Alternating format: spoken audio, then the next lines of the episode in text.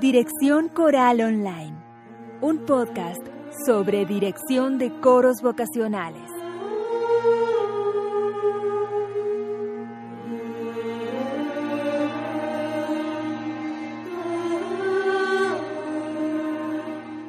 Este es el episodio número 135 de Dirección Coral Online y hoy hablamos con Juan Stafforini sobre su actividad como compositor de música coral.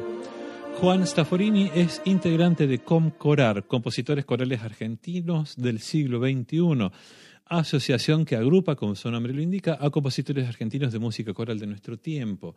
Esta es la entrevista número 12 ya de este ciclo de episodios dedicados a los integrantes de Concorar. Dejo en las notas del programa el enlace a la playlist con las otras 11 entrevistas. ¿sí?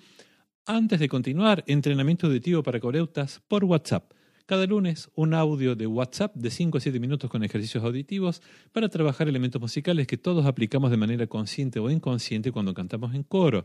Reconocimiento y clasificación de intervalos, reconocimiento y clasificación de acordes, direccionalidad melódica, consonancias y disonancias, movimientos armónicos básicos, ritmo, pulso, acento de la melodía, compases binarios y ternarios, subdivisión del pulso, etc. Son todos elementos musicales que, si no sabemos música, los utilizamos en el coro de manera intuitiva y el propósito de este entrenamiento es, sin llegar a la lectura musical, apropiarse de, de estos contenidos de manera práctica a través de la audición para poder utilizarlos luego en el coro de una manera más consciente. Toda la info para suscribirse más una clase gratis para escuchar en gusespada.com barra EAC y por supuesto los 44 cursos online de gusespada.com, más los más de 570 arreglos corales disponibles en gusespada.com barra suscribirme. Y ahora sí, vamos a la entrevista. Juan Stafforini, bienvenido a, Dirección Coral Online. ¿Cómo estás? Hola, ¿qué tal Gus? ¿Cómo estás? Mucho gusto, un placer estar aquí, gracias por invitarme. Juan, eh, Puede haber gente, eh, por, ahí algunos oyentes de afuera de Argentina y algún descolgado en Argentina también, este, que no te conozca. Entonces, mm, ¿querés contarnos quién es Juan Estaforini y a qué se dedica dentro de la música coral? Sí, cómo no. Bueno, eh, yo ante todo soy un, trabajador de la música coral, como muchos de nosotros, este, que me dedico en parte a la dirección de agrupaciones, eh, trabajo vinculado a, coros universitarios, al coro de la Universidad de Itela, a la Universidad de San Andrés también acá en, Buenos Aires. Este, trabajo mucho vinculado a la docencia también, trabajé con, mucho con coros juveniles, infantiles y, siendo docente de música en su momento también. Y, y también me dedico a componer música para coros. Eh, y me interesa mucho el repertorio contemporáneo. Eh, yo como compositor de música de nuestros tiempos estoy interesado en la difusión de ese repertorio y trabajo, además de los coros eh, que dirijo, trabajo con una agrupación de, de compositores, que es Comcorar, este, con los que estoy asociado, son compositores de música coral de nuestros días argentinos, y también con un grupo de difusión de música contemporánea que se llama Música Inaudita, con los que hacemos estrenos de obras de música vocal argentina y de afuera en, Buenos Aires. Trabajamos este, específicamente vinculados a ese repertorio también. Así que, bueno, ese soy yo, en parte. Súper interesante. Además que pensaba aprovechar, bueno, en realidad de este ciclo de Comcorar, esta la, entrevista que estoy haciendo con vos, no sé si es la número 12 o 13 ya, de integrantes de Concorar que hago. Eh, la mayoría son de los compositores de música coral de Concorar, son directores de coro también. Pero está bueno esa, esa, esa visión que tiene el, el compositor cuando además es el instrumentista, por decir de alguna manera, ¿no? Eh, ¿Podrías hacer así como una descripción de, de, tu de tu obra compositiva, de, tu catálogo, mm, por decirlo de alguna manera, mm, puede ser a nivel del lenguaje que usás o alguna característica que te parezca relevante de tu música. Sí, sí, cómo no, claro. Em, bueno, creo que como todos los que escribimos música tenemos varias facetas, ¿no? Y tenemos obras que responden más a algunas características que a otras. El catálogo no es, no es monolítico en ese sentido, digamos. Este, pero yo como que siempre me consideré un compositor enfocado en la, en la materia, digamos, ¿no? En, lo matérico de lo que, de lo que suena. No, no suelo ser eh, una persona priorística a la hora de componer, digamos, de, pensar este, eh, tal vez una cuestión numérica o una cuestión eh, procedimental precedente a, a, lo compositivo. En general, trato de escribir desde el material sonoro propio. entonces, digamos, creo que si hay una cosa que yo considere, después vendrán los directores a, a desmentirme, ¿no? Pero que creo que mi, que mi catálogo es en parte factible, digamos, ¿no? Como no, no, tiene, digamos, una característica de estar pensado desde la dirección y desde alguien que va a tener que enfrentarse con ese material y prepararlo con un coro de verdad, digamos, de humanos que cantan y que, y que se van a enfrentar con, con lo lindo y lo difícil eh, de, de armar una obra que no conocen. Entonces, este, en ese sentido, este, creo que, lo que une de alguna forma todo el catálogo mío es esa, eh, no lo quiero llamar consideración eh, para con el director o el coro, pero sí una cuestión de haber pensado en la factibilidad de lo que uno escribe este, desde, lo, desde, lo, práctico, ¿no? Eh, y muchas veces que ese propio digamos que por ahí eh, un compositor tal vez que no viene del mundo de lo coral, como nosotros, este, lo puede vivir como una limitación. Eh, a mí un poco me pasa al revés, digamos, que, ese condicionamiento, digamos, autoimpuesto de siempre hacer que la música sea factible, que, estar pensando en cómo se va a armar, más allá de lo que uno quiera que suene, eh, o esa, esa especie de, equilibrio entre lo que uno tiene en la cabeza como ideal sonoro y lo que uno sabe que se puede lograr con, con cierta, este, teniendo en cuenta lo, real de un ensayo, este, a mí me, inspira, digamos, eso, eso que, digamos, que se podría vivir como una limitación, al contrario, a mí me parece, me parece inspirador y me, resulta como un, un, disparador interesante para pensar el punto de partida de la música. Este, entonces, que yo en ese sentido tengo obras que van siempre un poco, digamos, la organización de la altura está un poco pensada para hacer, para hacer algo factible, entonces escribo dentro de, de algo modal o, eh, o algo que esté pensado para que los cantantes tengan de dónde agarrarse, digamos, siempre, como para que la organización de, la altura no sea eh, inviable para un coro de nivel medio, este, como los que en general uno dirige. Este, eh, eso, eso. No sé, no, no sé si estoy siendo demasiado específico. Después, por otro lado, este, a, la vez me, a la vez me interesa este, explorar algunas cuestiones tímbricas eh, con la voz y con la percusión corporal. Entonces, eh, en algunas de mis piezas hay búsquedas de ese lado, de la voz hablada, de afinaciones este,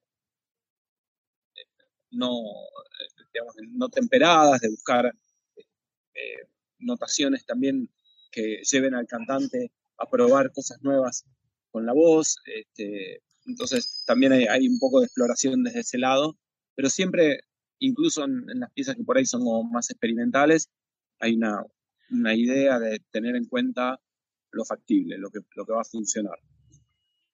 Claro.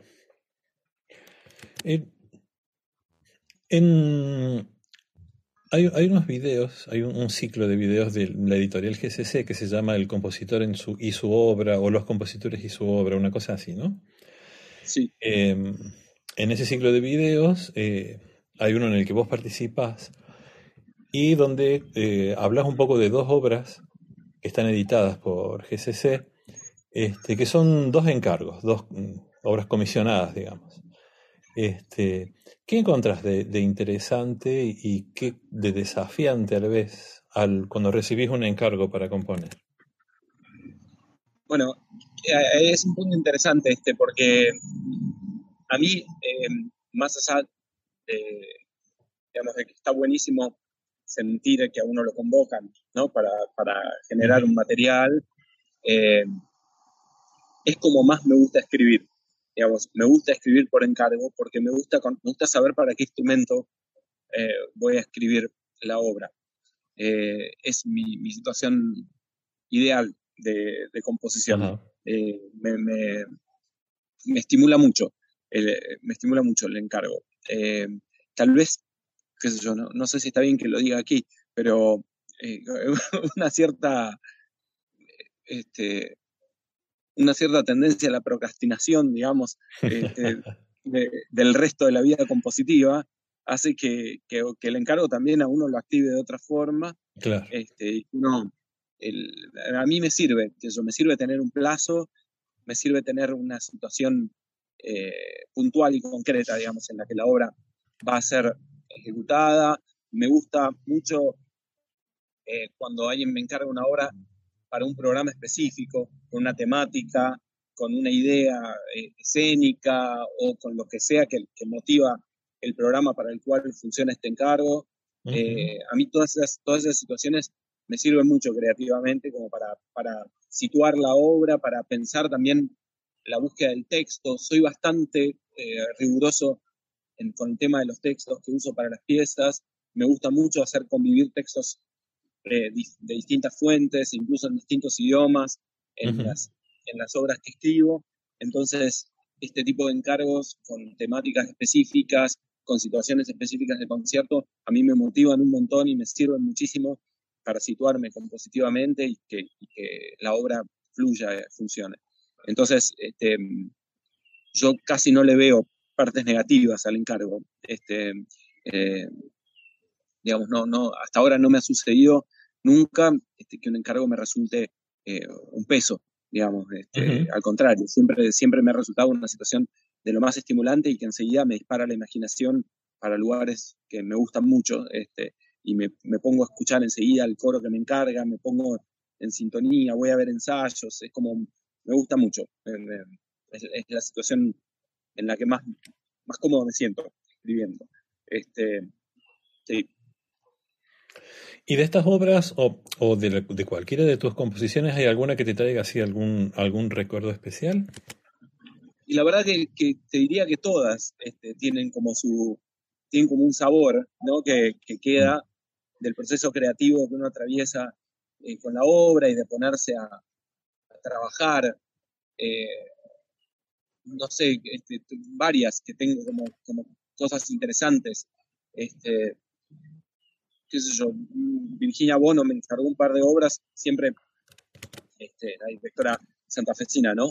Sí. Este, gran directora argentina, eh, me encargó un par de obras, siempre fue como un desafío importante. Ella, bueno, tiene una carrera impresionante y, coros de altísimo nivel, entonces sus encargos siempre me han resultado como, bueno, me tengo que poner este, a la altura de la situación.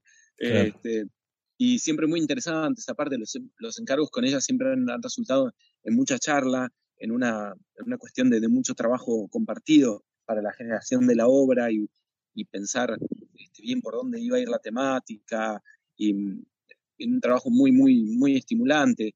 Eh, eso también el grupo de interpretación coral de Buenos Aires, en un momento me encargó una obra que era para una temática de Leonardo y Michelangelo, este, como eh, una temática italiana. Eh, me tuve que poner a trabajar un montón con los textos, a leer textos de Leonardo da Vinci, a, hacer dialogar eso con el madrigalismo italiano del siglo XVI. O sea, siempre me han resultado muy estimulantes los encargos en este sentido. Sea, el encargo de Puñuna de vocal miscelánea también. En su momento, ellos estaban pensando una obra eh, para un programa que se llamaba Manada y que hablaba de lo colectivo, básicamente, de lo, de, lo tribal y, de la humanidad como esto, ¿no? Como, como una cosa vivida desde lo grupal. Eh, también siempre me resultó muy, muy estimulante ponerme a pensar en estas, en estas situaciones y, y de todas estas, estas, obras tengo como recuerdos así muy, muy hermosos del proceso creativo, del diálogo con los colegas directores, de ir buscándole como la vuelta de orfebrería, ¿no? Un poco al, trabajo compositivo, ese trabajo fino de ir encontrando, encontrando los textos, encontrando el color, ¿no? Que uno quiere, en definitiva, el color que uno quiere eh, pintar con cada pieza. Claro. Eh, yo eh, tengo algún recuerdo de, estar en alguna reunión de compositores y por ahí mm, algún compositor que, mm, que expresado como, como su incomodidad en el sentido de que por ahí recibe un encargo y, bueno, la creatividad lo lleva como para otros lados, ¿no? Este, y, para vos, sin embargo, es, como un disparador. El, encargo y el, y el, y el trabajar en, coordinación con el, con el director, ¿no? Sí, sí, la verdad que, en mi caso siempre lo viví así, nunca me, nunca me tocó eh, eso, por, ahí, en algún momento sucede, hasta ahora nunca me tocó una situación en la que lo sintiera como una limitación este, a la creatividad. Al contrario, este, esto se lo decía eh, hace un par de años a, un colega colombiano, Juan Manuel Hernández Morales, que estábamos teniendo una charla en, un festival, y yo le decía que, para mí eh, el límite es, es disparador. O sea, el límite en el sentido, no, no mal, no mal, mal visto, límite como algo sino que, el tema de acotar un poco el universo, digamos, el universo de posibilidades, que son infinitas, las, posibilidades de, si uno se sienta frente a una página en blanco, es como un poco vertiginoso, al menos desde mi punto de vista, ¿no? la página completamente en, blanco, a todos creo que nos da un poco de una sensación así, ¿no? De, de, vacío, ¿no? De vacío en el sentido del salto al vacío, ¿no? Este, claro, Y, y, el hecho y el hecho de, poder ir eh, delimitando un poco ese espacio, eh, delimitando la tela en la que uno va a pintar, este, a mí me ayuda. A mí me, ayuda a, encontrar hacia dónde voy a empezar a caminar, a, poner esos primeros, esos primeros pasos en claro y a partir de ahí dejar que la imaginación vuele, pero con una, con una cierta dirección. Este, personalmente a mí me funciona, me funciona bien. Buenísimo. Juan, estamos terminando esta entrevista. Em, ¿Alguna cosa más que quieras contar? ¿Algún proyecto en el que andes? Bueno, sí, estoy, la verdad es siempre proyectando, uno siempre está, está armando cosas. Este, estoy, estoy escribiendo todo el tiempo, este, eh, escribiendo música nueva. Em, estoy trabajando en algunos proyectos para, para queridos colegas en este momento, para el maestro Osvaldo Manzanelli, para Santiago Ruiz también, estoy trabajando en proyectos para ellos en, este, en estos momentos, así que muy contento y entusiasmado este, de ver qué es lo que va qué es lo que va a salir de estas, de estas nuevas aventuras. Así que siempre, siempre lápiz en mano, que eso fue como charlábamos un poco antes de, de, de esta entrevista, contigo. Fueron años, años complicados y desafiantes este, y, y, nuestra actividad, bueno, lógicamente también desde la composición un poco, un poco paró. Yo tuve la fortuna de, igual poder seguir haciendo cosas y, y seguir este, armando, armando obras de manera virtual y cosas, mm. incluso de, obras, obras propias. Este, pero todos vimos nuestra actividad un poco decaer y, y ahora ante el, ante el resurgimiento de, la actividad y las nuevas perspectivas de, que vuelven los ciclos de conciertos y volvemos a tener encargos y, gente que se interesa en lo que estamos haciendo, eh, bueno, una gran alegría. Eso es, como eh, volver al agua, ¿no? Este, siendo, siendo pececitos, ¿no? Después de todo esto. Así que ahora, ahora en eso, trabajando, trabajando en estos nuevos proyectos este, y retomando el ritmo, ¿no? Que a todos creo que un poco nos, no sé, a mí por lo menos, este, hablo desde, lo mío, este, se nos perdimos un poco la gimnasia, ¿no? De, estar eh, ensayando y escribiendo y con conciertos y, todo, y, estamos en eso, recuperando la gimnasia de, volver a la, a la vida plena. Así que muy, muy feliz con eso. Juan, muchísimas gracias por haberte prestado para esta entrevista. Te mando un abrazo grande. A ti, Gus, gracias, gracias por esta oportunidad. Y ya está, esto es todo lo que tenía para compartir con ustedes hoy. Muchas gracias por escuchar, por compartir este episodio si les gustó, por suscribirse a los cursos y arreglos del blog, por darle a seguir este podcast y por todos los comentarios que siempre me hacen llegar a gusespada.com barra contacto. Un abrazo y nos vemos la próxima.